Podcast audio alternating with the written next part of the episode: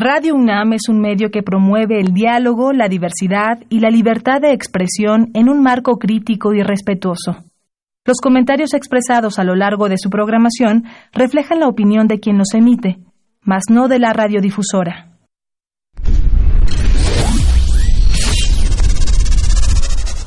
Radio UNAM y la Facultad de Ingeniería presentan Ingeniería en Marcha. Divulgación del conocimiento. Innovaciones tecnológicas. Investigación en ingeniería y cultura. Acompáñanos.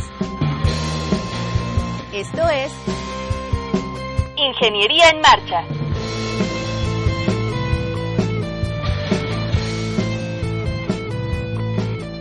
Amigos, ¿cómo están? Muy buenas tardes. Hoy martes 4 de junio de 2019 los saludamos con muchísimo gusto en su programa Ingeniería en Marcha. Qué bueno que nos escuchan. Soy Rodrigo Sepúlveda y me acompaña aquí al aire Sandra Corona. ¿Cómo estás, Sandy? Hola, Rodrigo. Muy bien. Muy buen día a todos ustedes. Eh, quiero recordarles el teléfono para que se pongan en contacto con nosotros. Es 55 36 89 89. Ahí está mi compañera Elizabeth Avilés, quien recibirá sus llamadas. Si nos quieren ver por Facebook, ya inicié la transmisión en vivo. Nos pueden encontrar como Ingeniería en Marcha. Y si se han perdido alguno de nuestros programas y quieren escuchar el podcast, lo pueden descargar en www.enmarcha.unam.mx. Así es, márquenos, saluden a Eli, ella va a tomar seguramente su, su recado y nos lo van a pasar aquí a la cabina. El programa de hoy va a estar muy bueno. Vamos a hablar sobre la ingeniería aeroespacial, algunos aspectos relacionados con ella y vamos a hablar del trabajo que se está desarrollando tanto por profesores como por estudiantes de nuestra facultad y, vienen profes de la unidad eh, de la UAT Juriquilla, de una unidad que tenemos ahí eh, de la UNAM. Entonces, eh, digamos, estamos muy emocionados, el programa pinta para mucho el día de hoy. No se vayan y acompáñenos. Estás en Ingeniería en Marcha. El programa radiofónico de la Facultad de Ingeniería. Si deseas escuchar el podcast del día de hoy y los de programas anteriores o descargar el manual de autoconstrucción, entra a nuestra página www.enmarcha.unam.mx. Estamos de regreso con ustedes. Tenemos en la cabina al doctor Jorge Alfredo Ferrer Pérez. ¿Cómo estás, Jorge? Muy bien, Rodrigo. ¿Y tú? Muy bien, contento de que estés de nuevo acompañándonos. Vamos a platicar, como siempre, de cuestiones bien interesantes. El doctor eh, Jorge Ferrer es académico de la Unidad de Alta Tecnología, UAT, que se encuentra en Juriquilla, Querétaro. Eh, hay alguna, algunos otros eh, programas que están ahí, no solo la parte, digamos, aeroespacial, hay una parte ambiental, este, en fin, hay distintos investigadores y profesores que eh, viven por allá, en Juriquilla. de repente nos visitan en CEU, pero se la pasan más allá, ¿no? Por obvias razones. Y vamos a platicar eh, de una patente eh, que desarrollaron. Jorge forma parte de un, de un grupo de investigadores, de académicos que desarrollaron un propulsor de satélites, un propulsor que se puede acoplar o, o puede ser parte de los satélites ganaron eh, un primer lugar en patentes eh, de la Coordinación de Innovación y Desarrollo de nuestra universidad. Entonces nos da muchísimo orgullo que, salga un primer lugar de nuestra facultad y vamos a hablar un poquito de esto, ¿no? Eh, primero, pues, ¿qué es un propulsor de satélites? ¿Para qué se utiliza? No sé si todos los satélites tengan propulsor, eh, ¿cómo funciona? Platícanos un poquito. Claro, eh, de nuevo cuenta, gracias Rodrigo, gracias Sandra por estar, por la invitación. Eh, esta parte del propulsor es un, es un dispositivo que en un principio nos parecía lejano, pero que tiene un propósito muy definido. Eh, para poder entender qué es un propulsor, nos tenemos que remontar dónde lo queremos poner, que en este caso pueden ser los satélites. Un satélite es un artefacto que, eh, de manera coloquial, está constituido por partes mecánicas y electrónicas, y que cumplen un objetivo en particular. Eso se le llama misión espacial. Sí. Va a haber satélites que me va a servir para tomar fotografías, para tener mediciones, para navegación, comunicaciones, defensa, etcétera. O sea, hay de todo, ¿no? Sí. Entonces, cada satélite, para que se cumpla su misión, debe, de, debe constar de diferentes partes. Por ejemplo, quizás va a haber un satélite que simplemente no necesita una cámara fotográfica, nada más va a estar transmitiendo, retransmitiendo datos, ya sea para navegación o comunicación. Ah, bueno, ese no necesita cámara. Sí. Va a haber otros que sí necesiten cámara porque la información de la fotografía, pues yo puedo extraer este La envían a tierra, digamos. Así, ¿no? la envían a tierra, lo analizamos y vemos o inundación o algún deslave, etcétera, ¿no? Entonces no todos tienen cámaras, no todos tienen la parte del sistema de propulsión. Sí. El tema de propulsión me sirve palabras más, palabras menos para mover es, el satélite, este objeto, de un lugar a otro. Esa es una de las cosas. Por ejemplo, un satélite cuando se pone en el cohete, el cohete sale de la Tierra, llega a la atmósfera, se separa y dependiendo de qué tan lejano nos deje de mi posición final, yo puedo ocupar diferentes tecnologías. Hay tecnologías que no son propiamente propulsivas, hay otras que sí. En particular, eh, para ciertas maniobras sí necesito el propulsor para que me ayude a llegar a donde yo quiero, ¿no? A la posición final. Ese es uno de los objetivos. Sí. Hay otro de los objetivos que es, sabemos que un satélite que está orbitando alrededor de la Tierra, debido a la misma gravedad, va a ser atraído, de, ahora sí que de nueva cuenta hacia el centro. Tarde o temprano, ¿no? Tarde o temprano. Evidentemente el, el satélite va a estar dando vueltas y va a estar disminuyendo esta trayectoria. Eh, se va a encontrar con la atmósfera más alta, que a final de cuentas es tenue, pero existe, lo va a empezar a frenar y eso puede hacer que se precipite hacia la el propulsor o, las, o la tecnología propulsiva me puede ayudar para de nuevo darle mantenimiento a la órbita. Mantenerlo a la altura, A la altura, deseada, digamos. ¿no? exactamente. Sí. Otro de los casos que también puede ayudar lo- los propulsores este es si imagínense que ustedes tienen un satélite que está dando vueltas y pasa sobre una zona que yo quisiera tomar una fotografía. Entonces satélite el propulsor me puede ayudar a enfocar eh, estabilizando el satélite para tomar la fotografía lo menos borrosa, lo menos este, ¿cómo se llama? lo más firme posible. Extraigo la información, desactivo el propulsor y entonces el satélite va a seguir moviéndose. Entonces, dijéramos, dependiendo de la misión, es que el satélite, es, es- que el propulsor se, eh, se diseña.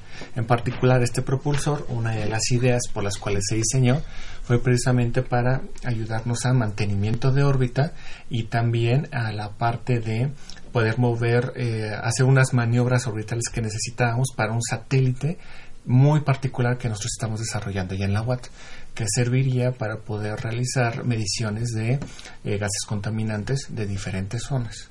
¿no? Así fue como nació. Quizás a lo mejor para otra misión o para otro satélite, el propulsor a desarrollar es diferente. Sí. ¿no?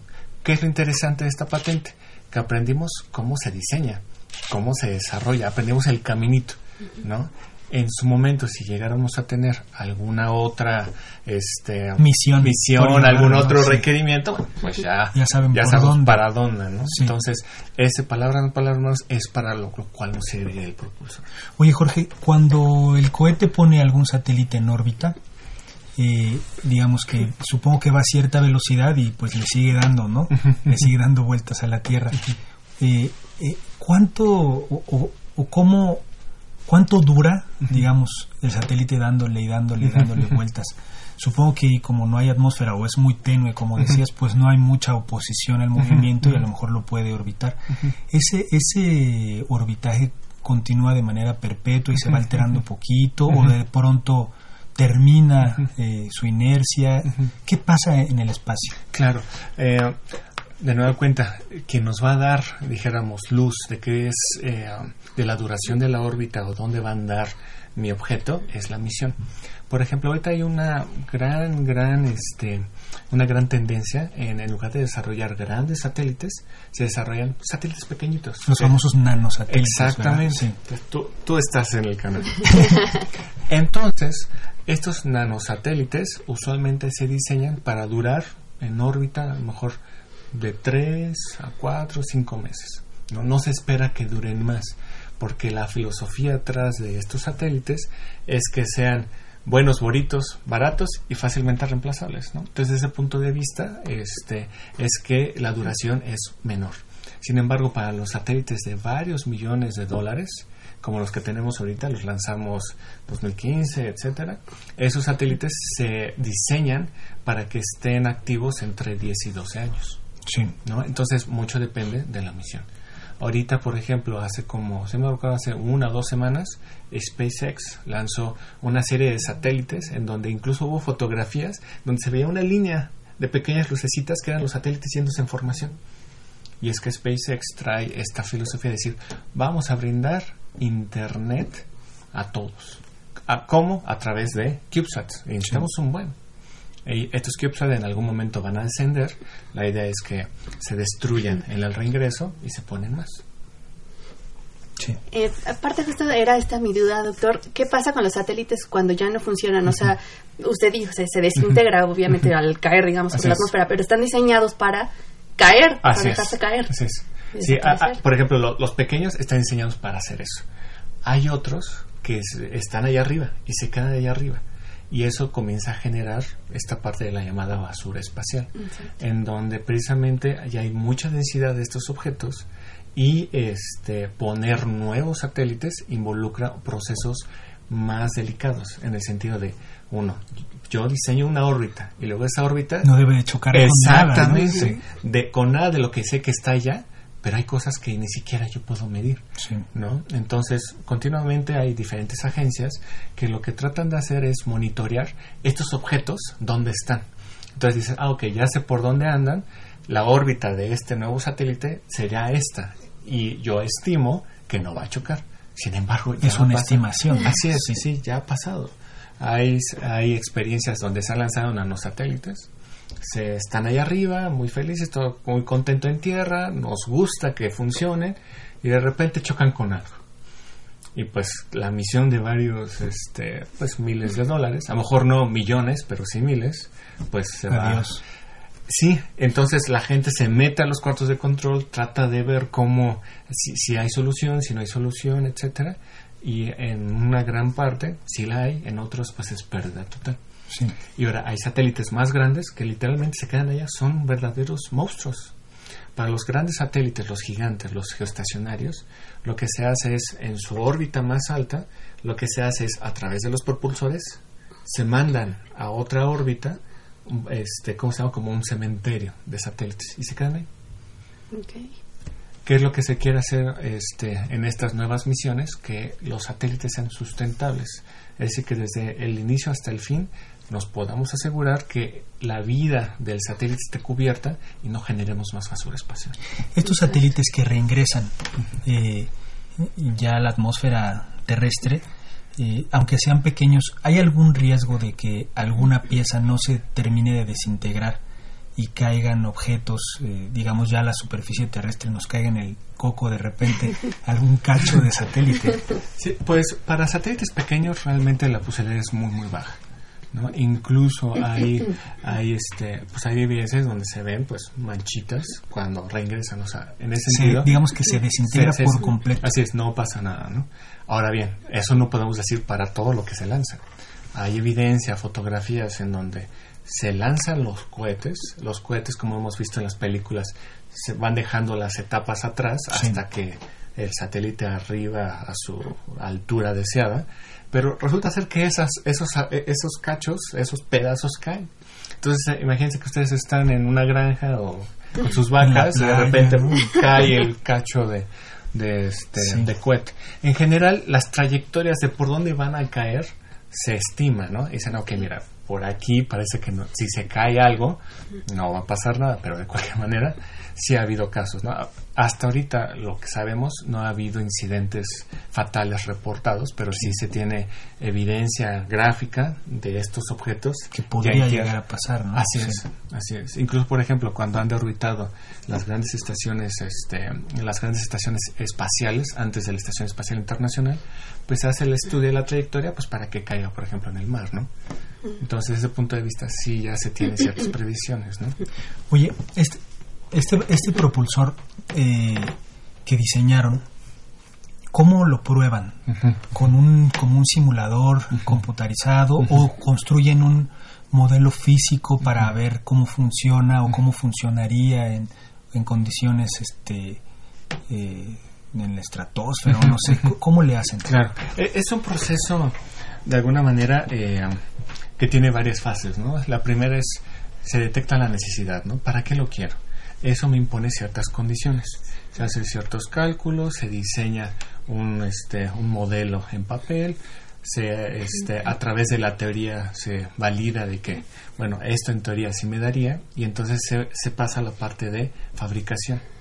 Se, se, fabrican las piezas, se integra, se ve que todo embone bien, se hace alguna prueba, este, como por ejemplo el campo magnético, saber si está dando la intensidad que necesite de acuerdo a la teoría, hasta ahí todo bien. Y después de eso ya viene lo interesante Usualmente se utiliza equipo especializado, en este caso cámaras de vacío, donde se mete el propulsor, se genera un vacío que sea este, el idóneo para poder fomentar el fenómeno de ionización y poder entrar a prender. Ya que se prende, entonces ahora yo mido si el propulsor me va a ayudar a hacer un empuje. El chiste es medir este empuje que tantos, que tantos newtons me va a dar. Y después de que ya digamos que sí está funcionando, está midiendo, está todo, ya son pruebas de laboratorio. Entonces ahora después de eso, lo ideal o el siguiente paso sería ya pasarlo a una misión que demuestre la tecnología que sirve. ¿No? Todos estos pasos que ahorita estoy describiendo en menos de dos minutos, tres, en verdad puede ser bastante complicado porque necesitamos instalaciones especializadas, necesitamos los fondos porque es, desarrollar esta clase de tecnología es cara y después la oportunidad pues de poderla subir allá este en el espacio ¿no? claro Claro, tenías una pregunta, Este sí, por redes sociales quiero agradecer a todos los que nos están viendo y Carlos Romo Fuentes dice, hola, aquí en línea, saludos desde la UAT. Así que sí nos están viendo. Qué bueno que nos estás viendo, Carlos. Saludos al doctor Romo. Saludos, saludos.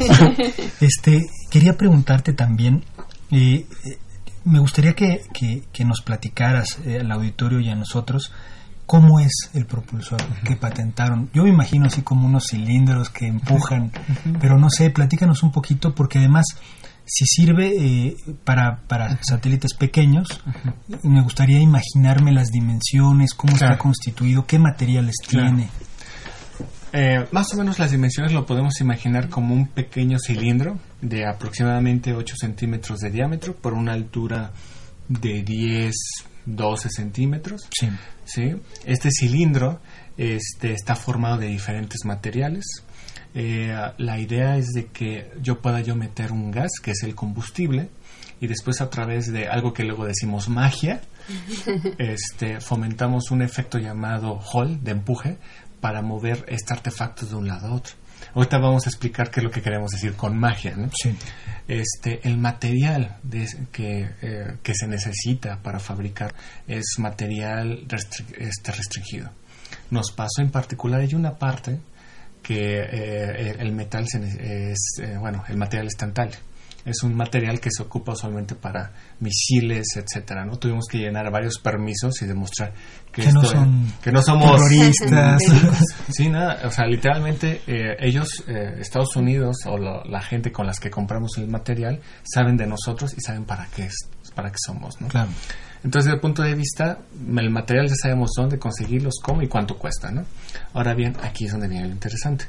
Este pequeño cilindro que les hablo tiene diferentes partes podemos, imagínense eh, lo siguiente, este cilindro dentro este, tiene algo que le llamamos una bobina, que genera un campo magnético. Este campo magnético, cuando yo lo acciono, me va a generar una especie de dona al final del cilindro, ¿no? Donde si yo tuviera alguna carga, este, alguna partícula este, con la carga indicada, quedaría atrapado en esta dona. Entonces esta, eh, esta dona estaría girando, girando. Entonces, ahora imagínense esto. Supongamos que yo meto muchos electrones en esta dona. Tendría pues una nube de electrones bastante fuerte. Sí. Y estos están girando a mucha velocidad. Del lado contrario de donde yo tengo esta dona, yo voy a ingresar lo que es un gas noble, un gas al cual en la presencia de campos eléctricos o magnéticos no siente nada. Nada, pasa así como, como si nada, ¿no? Sí. Cuando eh, alcanza esta dona llena de electrones, estos electrones llegan con mucha galleta, llegan con mucha energía y empiezan a quitar electrones de las últimas capas, haciendo que el gas neutro ya no va a ser neutro, ahora ya se ioniza. es como activar el gas. Exactamente. Le digo, ¿sabes qué? Ya no es, neutro, ya, este, ya estás este, en modo ion. Sí. Y ahora yo, al estar también aplicando un campo eléctrico entre el final de ese cilindro y otra pieza que está localizada fuera del propulsor, yo genero un... Entonces ahora esos iones van a empezar a ser acelerados. Pero este efecto de aceleración resulta ser que también nos hace o nos, eh, o nos este, o genera una fuerza sobre el elemento magnético en sentido contrario al flujo. Eso es lo que va a hacer que se mueva el propulsor. Esa es la llamada magia. Sí.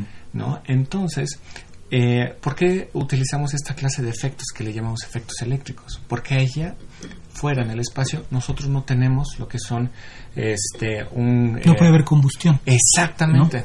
¿No? tengo la combinación combustible aire para que tenga la ignición. Entonces tenemos que recurrir a otra clase de eventos. Esto que les acabo de platicar nos tardamos bastantes bastantes meses es más el doctor Romo que está ahí presente fue el que pudo descubrir o, eh, o dilucidar cómo la parte de campos electromagnéticos hace que el propulsor funcione. Él es el especialista que tenemos en la Watt en la parte electromagnética. Con esto ya nos dio mucha luz, entendimos muchas de las ecuaciones que venían en los libros, porque si bien existe la teoría, existe pues la literatura, a veces esos pequeños detalles para brincar a exactamente es lo que no nos fue, fue, bastante extenuante, pero emocionante. Entonces a través de eso fue que ya supimos qué es cuáles eran los pasos que se tenían que seguir, cómo hacerlo. ¿no? Sí está súper interesante. Eh, este eh, propulsor ya lo ya lo probaron, ya lo digamos ya lo está físicamente construido. Eh, ojalá luego nos mandes una foto, ¿no? Para ponerla en la, en la página del programa. y, ya lo bautizaron? ¿Tiene nombre? tenemos tenemos varias este en este propulsor hubieron existieron varias varias propuestas, ¿no? El primero, dijéramos que fue nuestro este, dirían por ahí nuestro bautizo de fuego. Lo construimos, se hizo, a lo mejor no de todos los materiales, se vio que los materiales funcionaron, se detectaron varias ventanas de oportunidad y después se generó una nueva versión, una versión actualizada con muchas cosas ya, ya hechas. Se hicieron varios cálculos porque detectamos que de esta primera versión había cosas que no estaban jalando. Ya la, esta siguiente versión, que ya fue la que se patentó, ya resuelve muchas de las cosas que nosotros notamos y este, este no se ha construido todavía. El primer, esta es la primera versión que fue, dijéramos, nuestro caballito de batalla. Ese se construyó, ese incluso se fue a probar a MIT este, en su cámara de vacío la parte de los materiales, etcétera. Y dijimos, ah, ok. Entonces ahora nuestra tarea, que es titánica, es todo lo mismo que hicimos en MIT, hacerlos ahorita en la UAT. Las mismas pruebas, etcétera. Porque si al final del día nuestra misión como Facultad de Ingeniería es desarrollar esta clase de tecnologías aquí en México, pues sin duda todavía tenemos varias cosas que adecuar, ¿no? Claro. Y por supuesto que cuando ya esté probada y funcionando esta versión, tendrá la permisión. Perfecto. Muchísimas gracias. Jorge, desafortunadamente el tiempo se nos ha terminado. Eh, te agradecemos muchísimo que siempre nos acompañes aquí en el programa, nos expliques eh, todas estas cuestiones tan interesantes. Y bueno, estamos muy orgullosos eh, de todo el equipo de la UAT que logró este premio de, de su patente para propulsar satélites y ojalá no lo, no lo traigan a la cabina, ¿no? La siguiente vez estaría genial. Por supuesto, la verdad, muchas gracias, Rodrigo, muchas gracias, Sandra. Eh, eso es trabajo en equipo, sin duda. Sí, muchísimas gracias, Jorge. Así ya no me dejaste hacer Sigues, sigues. Bueno, doctor José Alberto. ¿Qué tal? Muy, muy buenos días, aquí estamos. Bueno, bueno, muy buenos, buenas tardes. Hola, José Alberto. Sí, aquí estamos. Hola, habla Rodrigo Sepúlveda, ¿cómo estás? Muy bien, este, aquí a la orden, este, eh, para lo que se les ofrezca. Mira, estamos haciendo un enlace contigo, está también conmigo el doctor Jorge Ferrer. Eh, eh, pues estás, supongo que estás allá en Juriquilla. Es correcto, sí, aquí estamos enlazados, pero presentes. Pues te enviamos un abrazo y muchas gracias por aceptar nuestra llamada. Eh, y queremos que nos platiques un poco de, de, este, de esta nueva, digamos, inserción. Ustedes son la Unidad de Alta Tecnología de la UNAM, eh, es nuevo miembro de la Federación Internacional de Astronáutica. Platícanos un poquito de esto, por favor. Sí, claro que sí. Muchísimas gracias y buenas tardes nuevamente y a usted y a su auditorio. Eh, efectivamente, eh, pues eh, orgullosamente la Facultad de Ingeniería, a través de su unidad de alta tecnología, eh, que estamos acá en Juriquilla, en el campus Juriquilla de la facultad, este, pues ha, ha, sido aceptada para ser miembro de este organismo internacional dedicado a las cuestiones espaciales. Eh, rápidamente le comento esta Federación Internacional de Astronáutica, de la cual ya este, somos miembros, eh, se fundó ya hace muchos años, en 1951, y es eh, la relevancia es porque es el principal organismo promotor del uso del espacio, eh, que incluye agencias líderes en el sector espacial, empresas, sociedades, asociaciones, universidades e instituciones de educación superior, todo relacionado a las cuestiones espaciales. Y bueno, pues para nosotros es fue recibir con, con mucho gusto que una vez siendo evaluados por los comités establecidos por esta eh, Federación Internacional de Astronáutica, pues se cumplieron con los requisitos para ser considerados como nuevos miembros y empezar a interactuar con, con todos con todo este esquema súper interesante alrededor del mundo, desde agencias, empresas, eh, y desde luego oportunidades para los jóvenes de egresados de la Facultad de Ingeniería. Claro, le platico un poco a, a, nuestro auditorio. El doctor José Alberto Ramírez es jefe de Departamento de Ingeniería Aeroespacial de la Unidad de Alta Tecnología en Juriquilla y también eres vicepresidente de América Latina y el Caribe de esta federación internacional. Supongo que esta federación pues es un, eh, digamos que agrupa a, a muchos países alrededor del mundo. Sí, sí es correcto. De hecho, este, la Federación Internacional de Astronáutica eh, tiene sus portavoces, eh, digamos, y, y, se, y divide de alguna manera este, al mundo en regiones. Por ejemplo, Asia, eh, América Latina, eh, África. Y, y bueno, eh, cada uno de estos este, organismos que dependen de esta Federación Internacional eh, pues somos portavoces, portavoces de las actividades espaciales que hace, por ejemplo, América Latina, el Caribe, eh, y bueno, también para nosotros es de, de, gran este, orgullo que, que, hayan considerado a alguien de la Facultad de Ingeniería de México para poder este, apoyar al, al presidente del Grupo de América Latina y el Caribe para empezarnos a vincular de una manera más estrecha con países como Ecuador, como este Venezuela incluso, Costa Rica, este, otros países, pues con el objetivo de desarrollar este sector espacial que es tan importante para nuestro país y pues para el mundo en general. Oye, ¿cómo ves eh, las cosas aquí en México, digamos, comparados con nuestros pares mm, latinoamericanos? Eh, ¿Cómo está eh, estas tecnologías, este campo de, pues no solo de investigación, incluso es un campo comercial, ¿no? En, en algunos países del mundo. ¿Cómo estamos parados?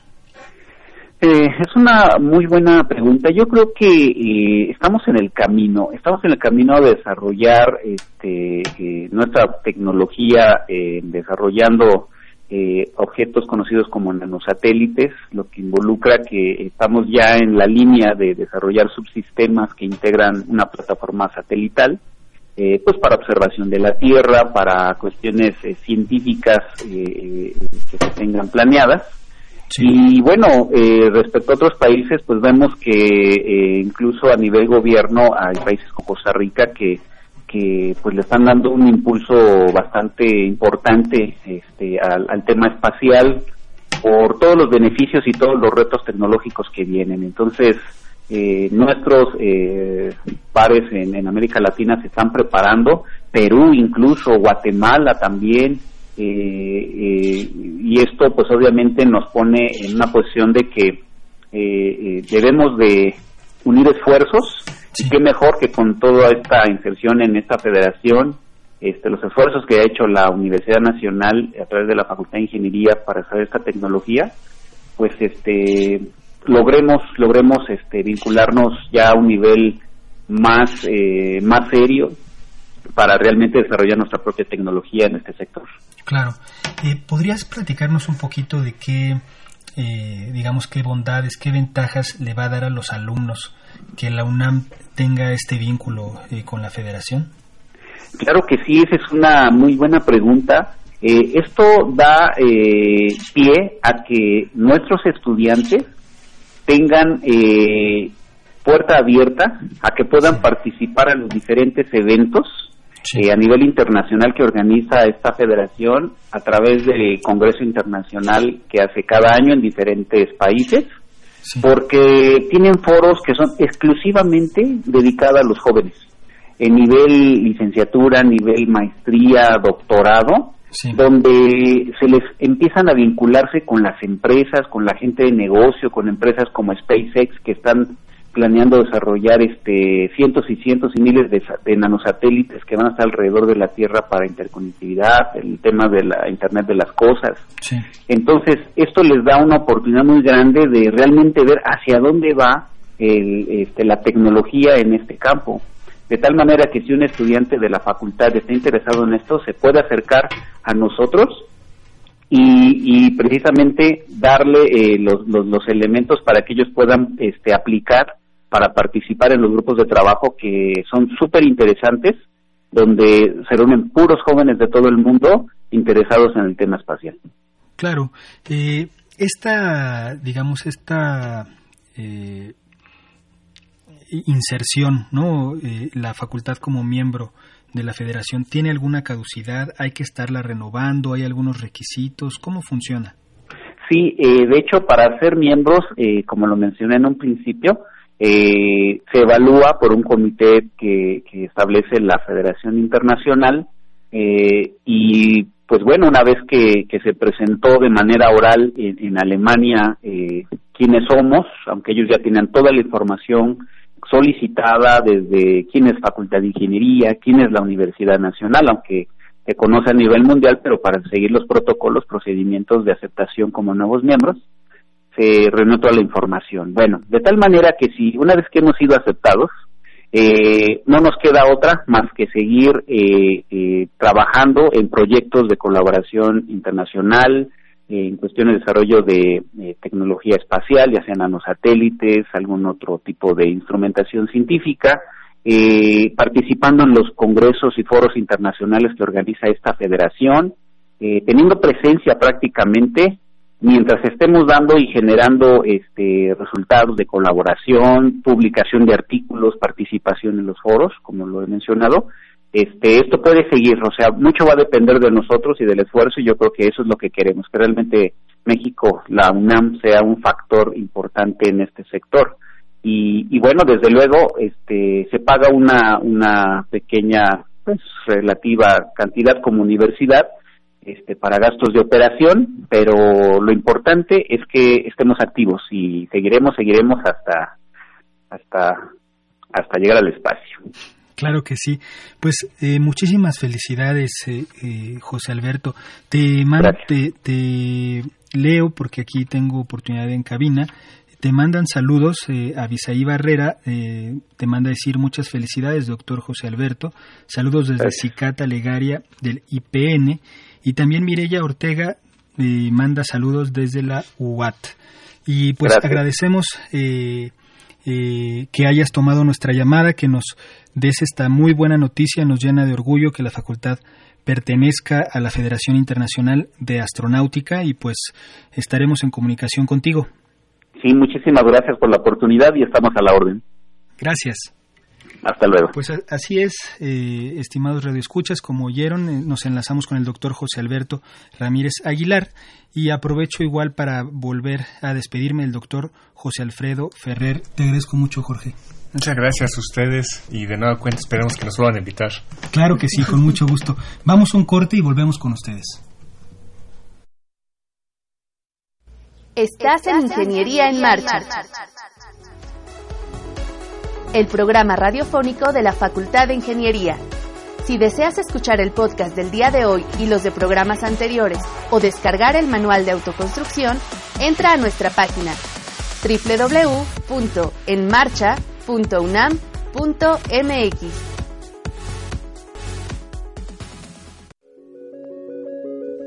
La División de Educación Continua y a Distancia de la Facultad de Ingeniería, pionera en educación continua y con más de 47 años dedicados a la capacitación y actualización en los campos de la ingeniería, te invita a conocer su vasta oferta de cursos, talleres y diplomados en las modalidades presencial y en línea, en temas de infraestructura, obra civil, minería, petróleo, industria, agua, energía, medio ambiente, eléctrica, electrónica, tecnologías de la información y desarrollo de habilidades, entre otros. Inscríbete en la página www.minería.unam.mx o llama a los teléfonos 5521 4021 al 24. Lo que pasa en el mundo de la ingeniería lo enseñamos en minería. Estamos de regreso con ustedes, amigos. Eh, les, les recordamos los teléfonos, Sandra. Claro que sí, es 55 36 89 89. Establezcan comunicación, está ahí Eli súper atenta para eh, recibir sus llamadas. También lo pueden hacer vía Facebook. Sandra está transmitiendo y atendiendo los saludos, todo lo que nos llega. Tenemos ahora en cabina a tres eh, estudiantes muy entusiastas. Está conmigo André Gutiérrez. ¿Cómo estás? Hola, ¿cómo estás? Eh, bienvenido al programa. También está Temoc de la OS. Temoc. Buenos días, ¿cómo estamos todos? Bienvenido. Y también Manuel Ochoa. ¿Cómo estás, Manuel? Hola, buenos días, muy bien. Bienvenidos al, al programa. Qué bueno que nos acompañan. Ustedes nos vienen a hablar de un tema, de una competencia que se da cada año y que la facultad afortunadamente siempre ha estado ahí presente, entusiasta, ¿no? Eh, que es la, los famosos CANSAT, que son satélites pequeños, ¿no? Del tamaño de una lata, ¿no? Eh, y lo traen, lo traen eh, a la cabina, lo estamos transmitiendo eh, vía Facebook, cómo es el satélite, que, de entrada está muy bonito, tiene un colibrí tatuado, ¿no? En, en, su exterior. Platíquenos un poquito en qué consiste la competencia. en fin, qué los entusiasmó a pertenecer al equipo, en fin, platíquenos un poquito. Bueno, nosotros como equipo eh, participamos en el concurso de CANSAT que organiza el PU el año pasado. El PU es el Programa Espacial Universitario de la UNAM. Entonces, a partir de, ese momento, nosotros decidimos continuar con este, con este tipo de proyectos. Y es así como encontramos este concurso que se realiza en Rusia. Y es una fase eliminatoria. Nos piden cálculos, nos piden pruebas de que funcione el satélite, hasta que logramos clasificar a Rusia. Eh, en este concurso lo que se hace es que en un cohete van a subir nuestro, nuestro satélite, nuestro prototipo de satélite, a un kilómetro de altura. Eh, después tiene 500 metros de caída libre y en otros 500 metros se debe de abrir un paracaídas. Y debe de descender de manera vertical y todo el tiempo está transmitiendo los datos ambientales. ¿Qué es lo que transmite? ¿Qué datos recoge el satélite y los envía a tierra? Pues los datos que recibe son los de temperatura, humedad, presión y porcentaje de CO2. Eso lo estamos haciendo también porque eh, el circuito que estamos utilizando ahorita lo estamos enfocando a este proyecto. Sí. Pero el punto del equipo también era que este mismo circuito se pudiese utilizar en otros proyectos, otros usos, como fuera eh, un invernadero, por ejemplo, en donde necesitas saber la temperatura que existe, eh, la humedad y el porcentaje de CO2 para tener un control sobre tus tus plantas y su crecimiento. Entonces, eh, también lo que estamos haciendo es que eh, el CANSAT está trabajando con un Arduino y con otro microprocesador. El punto de utilizar el Arduino es que cualquier persona pueda solamente llegar, ponerlo en donde quiere medir esas variables, conectarlo a, a no sé, a una con lo que cargas tu celular a un power bank y el dispositivo ya funcionaría para que tú estés controlando todas las variables que tú, tú desees. Sí. Descríbenos, Manuel, un poquito el dispositivo, lo voy a tomar. Eh, descríbenos un poquito qué es lo que hace, en qué consiste cada una de sus partes. Bueno, primero eh, es un circuito modular, como lo estaba diciendo el compañero. Sí. Eh, y se puede usar en diferentes aplicaciones, no nada más en aeroespacial. Eh, también una de las ventajas que tiene es que es biodegradable. Está hecho a base de fécula de maíz. Ah, qué padre. Eh, todas las partes este del CANSAT eh, son, son de fécula de maíz y también el, circuito está se mandó a hacer sin plomo. Entonces, pues también estamos ahí. Digamos, es un, satélite ecológico. Ecológico, sí. Eh, la parte de, de, hasta arriba, donde tiene estos alerones, igual sirven para, para cuando está cayendo. Entonces, como en la competencia en Rusia, nosotros tenemos, nos dan tres horas para localizar el, el, satélite después de la caída. Entonces, con los alerones nosotros podemos dirigir un poquito hacia donde queremos que caiga y también entra ahí la parte de la velocidad a la que queremos que, que caiga. Y estos dos huequitos de acá son las baterías que lleva, que son, son como las de celular. Y eh, aquí lleva el logo y ese es el botón de encendido de, del satélite. Los, los, este, los alerones funcionan también con servomotores. Y por dentro eh, trae el compartimiento para, para el paracaídas que, que, va en esta, en esta parte de acá. Va doblado. Va doblado y ya este, tiene igual un mecanismo para expulsarlo. ¿Y dónde van los sensores? Ah, los sensores van en la parte de aquí abajo. Sí. Eh, que es la parte de hasta abajo. Aquí son, son dos plaquitas circulares. Sí. Ahí, ahí van, van los sensores y lo que es la antena, que es una antena igual chiquita, circular, se le llama de tipo parche. Eh, esa antena. Eso es lo que envía los datos hacia alguna computadora o algo. A la estación. El, o sea, lo dividimos justamente en dos partes por lo que te comentaba, el circuito. Son dos placas de 6 centímetros de diámetro. Sí. Y este, el punto de dividirlo en dos placas es que este va a ser lanzado a un kilómetro de altura. Entonces, para transmitir la señal a un kilómetro de altura es necesario una antena más, más potente. Por eso el circuito adicional. Sí. Pero en sí el circuito que estamos utilizando para otro, bueno, que queremos que sea utilizado para otros proyectos, solamente este es ese circuito de 6 centímetros de diámetro y este es lo suficientemente poderoso como para mandar la señal en un cuarto cerrado. Ya. ¿Y, y el satélite tiene algún GPS montado o alguna cámara para que identifiquen más o menos dónde va a caer y poder salir corriendo, ¿no? Encontrarlo antes de las tres horas. Sí, uno de los circuitos con los que cuenta es con un módulo GPS Sí. y también cuenta con un giroscopio y un acelerómetro, que es lo que nos permite todo el tiempo saber la posición física de nuestro CANSAT. Sí.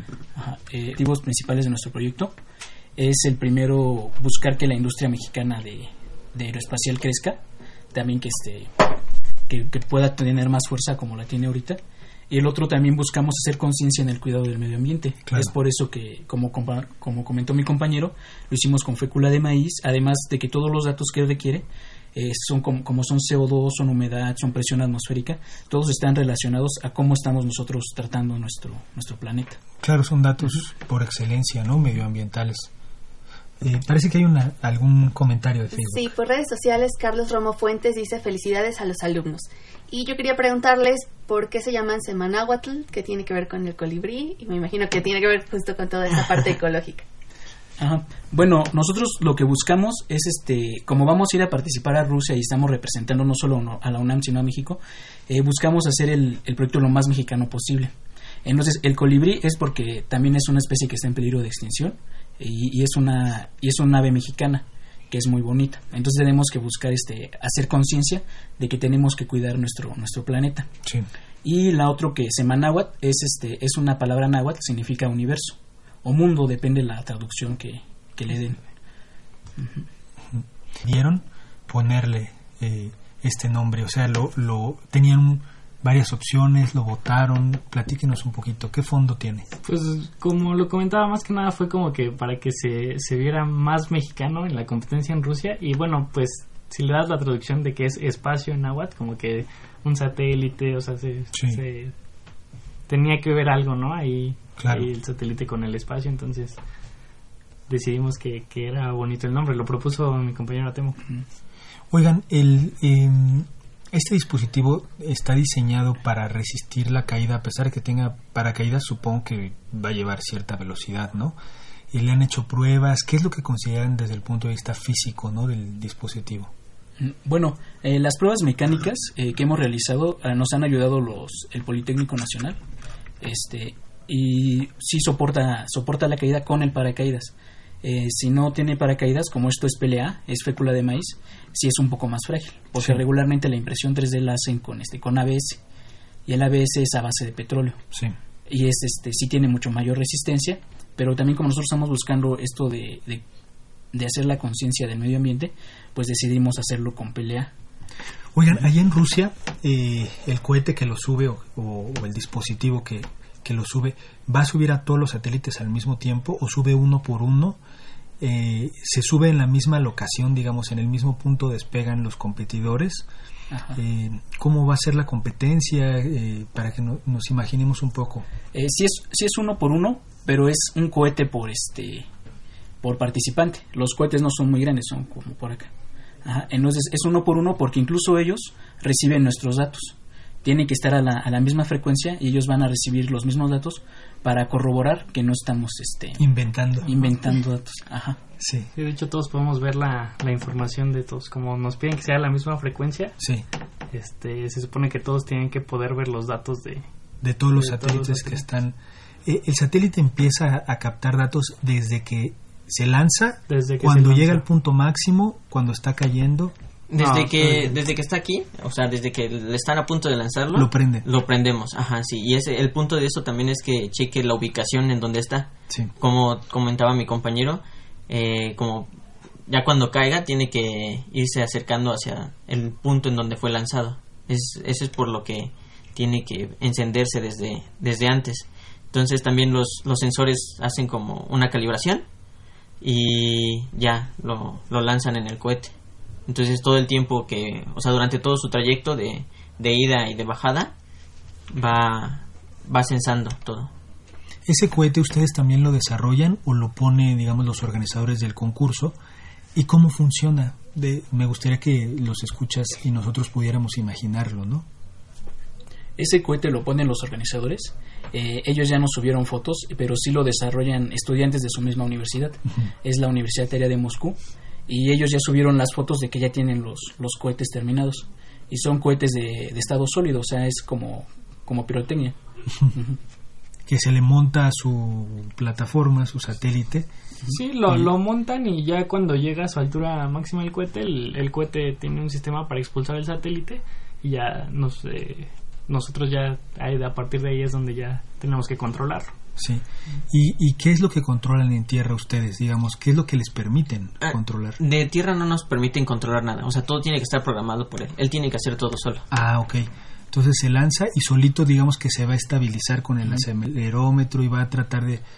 Van a, eh, está programado para controlar la trayectoria lo más recta posible, supongo. Ajá. Sí, sí, está programado para que con todo, con la ayuda de todos sus sensores eh, se mantenga en una posición y este abre el paracaídas y también los alerones para para acercarse a donde fue lanzado. De hecho, el, acelerómetro y giroscopio, eh, pues la función principal es que lo mantenga eh, pues en, estado recto, ¿no? O sea, como que paradito para que caiga de esa forma, porque si no también podemos ahí tener un poco de problemas con, la señal. Ya, y el, y el, eh, el cohete en el que va a ser lanzado también va en línea recta o puede ser desviado por la por el viento, por los accidentes. Sí, el cohete no tiene una dirección este propia, entonces incluso por eso nos dan las tres horas para encontrar el satélite porque no saben para dónde va a salir. en un principio va a ser, este, no sabemos hacia, hacia qué, qué dirección puede tomar el cohete y ya después tenemos que encontrar nuestro satélite. De hecho, ahorita, bueno, ya con las pruebas, ahorita este solo funcionaría en Rusia porque las, los cálculos para el paracaídas y todo eso están hechos para el la clima, la presión, la altura de, claro. de allá. Claro. Oigan, y platíquenos cómo es el proceso de eh, fabricar pues un satélite a partir del maíz. ¿Cómo le hacen? Eh, ¿Qué material se ingresa? Supongo que es con impresión 3D, pero ¿cómo funciona todo este proceso? Sí, este tipo de plástico se denomina PLA, está hecho a base de fécula de maíz y los rollos de, de, PLA, de PLA ya los venden este, en tiendas comerciales, entonces ya lo pueden encontrar y, y, este, y de esa manera nosotros compramos nuestro rollo y utilizamos la, impresión 3D para post. El diseño, digamos, físico, los alerones y demás, ¿lo hicieron ustedes? ¿Con quién colaboraron? Me gustaría que nos platicaran un poquito del equipo, ¿no? De cuántos estudiantes son, este, quiénes, de qué carreras intervienen. Mira, nosotros somos un equipo de cinco personas, es un equipo multidisciplinario, porque yo soy ingeniero mecatrónico, Eh, mi compañero temo que es ingeniero mecánico. Otro de nuestros compañeros que se llama Juan, Juan Antonio, es también mecánico. Eh, mi compañero Manuel es eléctrico y tenemos otro compañero que es de telecomunicaciones. Entonces esto nos permite como ver diferentes aspectos del, del satélite y en cuanto a lo mecánico, pues nuestro compañero Atemo que es el que se encargó de, del diseño. Y ya igual como dice el, este, el diseño es nuestro completamente de los alerones, los cálculos, también lo de este, lo del paracaídas y como comenta mi compañero el hecho de este, trabajar en, diferentes disciplinas eh, también buscamos apoyo eh, o asesorías de algunos profesores que nosotros tenemos en la carrera. Eh, por ejemplo, para las antenas, este mi compañero Chava se asesoró con un profesor. Este, también si llegábamos a tener problemas con este con alguna parte, pues buscábamos a, los profesores de la UNAM, que siempre se portaron muy accesibles. De igual manera, pues nuestro asesor principal es eh, el ingeniero Juan Carlos Roa, que es uno de los que lanzó el satélite de la UNAM. Eh, igual ellos lo lanzaron en Rusia, y pero ese satélite sí estuvo orbitando. Sí. Oigan, y, la competencia, eh, porque no, no nos han dado detalles aquí al aire, desde cuándo es, este, si ya están listos, quiénes van a ir, eh, y si va a haber, si saben, si tienen conocimiento de, de alguna otra universidad mexicana que vaya a participar.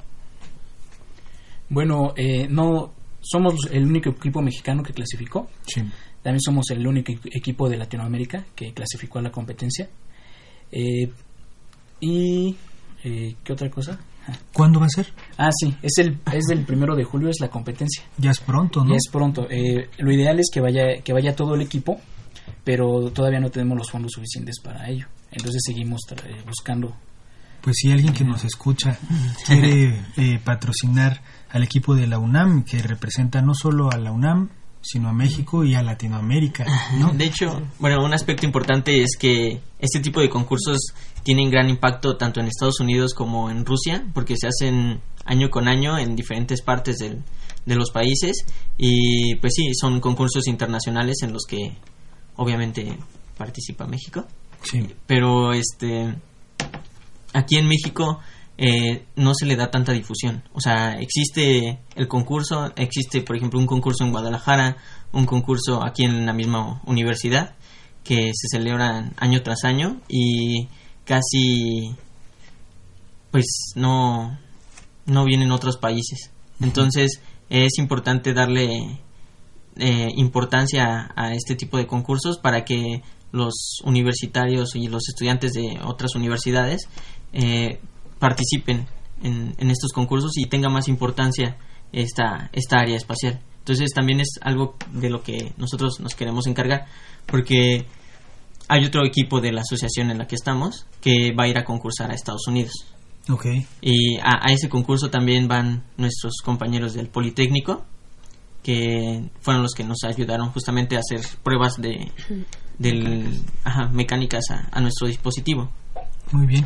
Hay un comentario de nuestro público, varios. Sí, en redes sociales, Pepe Cantera dice, muchas felicidades, amigo André, como siempre, orgullosos tus amigos del Comité Generacional 2016. Gracias. dice, un gran equipo de trabajo, felicidades a los tres. Uh, les irá genial, son grandes, también dice. Y Carlos Romo Fuentes nos preguntaba cuándo será el concurso, que ya nos dijeron, pero ser el primero de julio. Eh, ¿Habrá alguna red donde los podamos seguir, ver cómo va su proceso? Claro que sí, de hecho, desde que empezamos el proyecto, hemos estado subiendo todo nuestro avance, todos nuestros, eh, pues sí, nuestros desarrollos del proyecto a nuestra página de Facebook, que es AAFI, o sea, dos As, FI, Semanahuatl. Semanahuatl. Y quería preguntarles, sé que efectivamente en sus redes sociales tienen una fondeadora para poder ir a Rusia, cómo van en eso, este, nos pueden decir dónde, cómo los pueden encontrar. Ahorita voy a poner el link en redes sociales, pero para los que nos escuchan por teléfono, cómo se meten, dónde buscan y dónde aportan y desde cuánto. Ah, bueno, eh, lo de la fondeadora no nos funcionó muy bien al principio, entonces terminó nuestra fecha con, con la fondeadora de poder este, trabajar con ella. Y en ese momento estamos vendiendo boletos para una rifa de un Nintendo Switch. Eh, que están en 25 pesos cada uno. Y también este cualquier cualquier cosa nos se pueden poner en contacto directamente con nosotros en la página de Facebook. Ok. Si alguien quiere adquirir bol- boletos, entonces los contacta por Facebook, se ponen de acuerdo, Eh, supongo. exacto, de hecho, este, pues varias personas ya nos han dicho, oigan, yo quiero apoyar, este, ¿cómo, cómo le hacemos? Nos pueden comprar boletos, este, de la rifa, nos mandan mensaje por Facebook y nosotros tratamos de verlos en una estación del metro o si ya de plano no pueden, dicen, no, es que pues, yo vivo en Monterrey, no sé, por ejemplo, este, nos Se hacen una transferencia y nosotros les mandamos ajá, El- sus boletos, Digitales. ajá, digitales, exactamente. Sí. ¿Y cómo van? ¿Cuánto nos falta para apurar a nuestro público? Pues de hecho la rifa nada más estaba planeada para, para un solo boleto de avión y llevamos apenas un cuarto de eso. y tenemos como 20 días, ¿no? Más o Como menos. 20 dos días. semanas. Estamos tratando ahí de, de buscar otros pa- patrocinadores porque Sí. pues realmente la rifa lo que nos daría sería para un boleto, pero pues lo que queremos es tratar de ir todos. Claro, claro. ¿Me repites qué es lo que están rifando? ¿Un control? Un, un Nintendo Switch, una Nintendo consola Switch. de un Nintendo Ah, Switch, perfecto. exactamente. Sí, pues está bueno el premio. Yo, yo me voy a apuntar ahorita terminando el programa. me, voy a, me voy a apuntar con, con un par de boletitos. Qué, qué, qué bueno que están eh, que están representando a la UNAM. Platíquenos un poco cómo les fue en la eliminatoria, eh, cómo se sintieron eh, y qué, qué detalles o qué aspectos le dieron ¿no? a su a su dispositivo, qué le corrigieron. Ok, Bueno, cuando una de las partes más interesantes fue cuando nos hicieron la entrevista en vivo, Sí. fue la videollamada, porque pues fue todo en inglés y uno de los problemas que hubo fue el paracaídas, porque nosotros originalmente habíamos diseñado el paracaídas para aquí México. Sí. Entonces aquí en las pruebas sí, sí caía en la velocidad que ellos nos pedían, pero ellos nos dijeron, oye, ese paracaídas- está muy grande, tienes que arreglarlo, algo estás haciendo mal. Y ya nos dimos cuenta que efectivamente eran los datos de la altura de la Ciudad de México y los datos de, de la presión atmosférica, que es muy, es muy diferente porque ellos están a 15 metros sobre el nivel del mar, o sea, casi están... Sobre el nivel del Ajá, mar. y nosotros estamos a 200 y cacho, ¿no? Dos mil. Dos mil y pico. Ajá. Sí. Entonces sí, sí cambiaba mucho el tamaño del paracaídas. Y sí fue algo que tuvimos que corregir y que no, que no nos dimos cuenta hasta ese momento, ¿no? Claro. O sea, nosotros lo trabajamos normal y... Pero sí hasta ese momento que nos dijo, no, tu paracaídas es muy, es excesivamente grande, nos dijeron. Sí. Entonces, digamos, ahorita lo van a poder probar hasta que estén a nivel del mar. O sea, aterrizando allá, ya será el- en la competencia. De hecho, ajá, eh, nos, o sea, el, el plan era que teníamos que tener el dinero justo para el 26, para irnos el 28 y llegar allá antes de la competencia. O porque el vuelo más rápido que encontramos y más barato fue era de 36 horas. Sí. Entonces, pues, o sea, llegar, hacer pruebas rápido y ajustar lo que tuviéramos que ajustar y el día de la competencia, que es el primero de julio, pues ya estar seguro todo. Pues realmente, o sea, tenemos dos sistemas, el que funciona aquí en México y el que funciona en Rusia. Claro que está perfecto, ¿no? Porque ya tienen los dos dispositivos. Hay una llamada del público. Sí, quiero agradecer a Rosario Velázquez por ponerse en contacto con nosotros. Nos dice felicitaciones al equipo y al programa. Muy bien. Muchas Oigan, gracias. el tiempo se nos está agotando, quedan escasos eh, dos minutos. ¿Quieren eh, mandar saludos, algún mensaje final? Pues agradecer a todos los que nos han apoyado a través de nuestras redes sociales y también, o sea, de repente nos mandan mensaje y nos dicen, oigan, felicidades por lo que están haciendo, eh, gracias por, por llevar a, a México a, a Rusia, porque, pues sí, también es importante ver eso, que, Claro. que pues lo- en el concurso hay muchas naciones y nosotros estamos entre, entre una de ellas. Claro, claro, yo creo que es lo, ahorita lo más importante, ¿no? Que ya están clasificados, que van a ir. Me quedó una última duda del paracaídas. Este, ¿De qué material es? Es de nylon. paracaídas. Ah. Y se, se amarra o el, el satélite se amarra con igual con hilos de nylon o Ajá. Ajá, sí. Y lleva un doblez especial nada más para que se, se pueda Sí. abrir. Ah, se desdoble, ¿no? correctamente, Porque sí. si no, adiós. sí, sí. Pues igual nada más invitarlos a que pues nos sigan apoyando para pues tratar de poder ir todos a la competencia. Claro, claro, vamos a darle Como- difusión. Sí, exactamente como te comentaba que este pues allá vamos a llegar a hacer este las, los ajustes finales y este pues ya nada más van a ser poquitos detalles, pero es justo por eso que tiene que ir todo el equipo porque Claro. pues cada uno sabe eh, de sus aspectos Claro, pues eh, les agradezco muchísimo, los felicito, ojalá ya haya haya red inalámbrica para que transmitan por su página de Facebook la competencia, los podamos ver desde aquí, apoyarlos, aunque sea desde aquí, echarles porras. Y muchas gracias por aceptar la invitación, por, por platicarnos de esto. Los felicitamos eh, muchísimo por, eh, por representar a la facultad. Muchas gracias a ustedes y a, toda la, todos los radioescuchas y pues ojalá nos sigan apoyando para llevar un, un Goya a Rusia. Claro que sí, y ojalá se lo echen fuertísimo que se escuche hasta acá. Ya nos vamos, Andrés, se nos acabó el tiempo. Ya nos vamos, Rodrigo. No, no se olviden de buscar las redes sociales de estos chicos en Facebook, AA, FI, AFI, Semanahuatl. Muy bien, eh, vamos a dar los créditos del programa en la producción Está Pedro Mateos, en las redes sociales Sandra Corona, en los teléfonos Elizabeth Avilés, en la coordinación de comunicación María Eugenia Fernández, en la página web José Luis Camacho y en los controles técnicos Socorro Montes. Continúen disfrutando de la programación musical que Radio UNAM tiene para ustedes. Hasta pronto.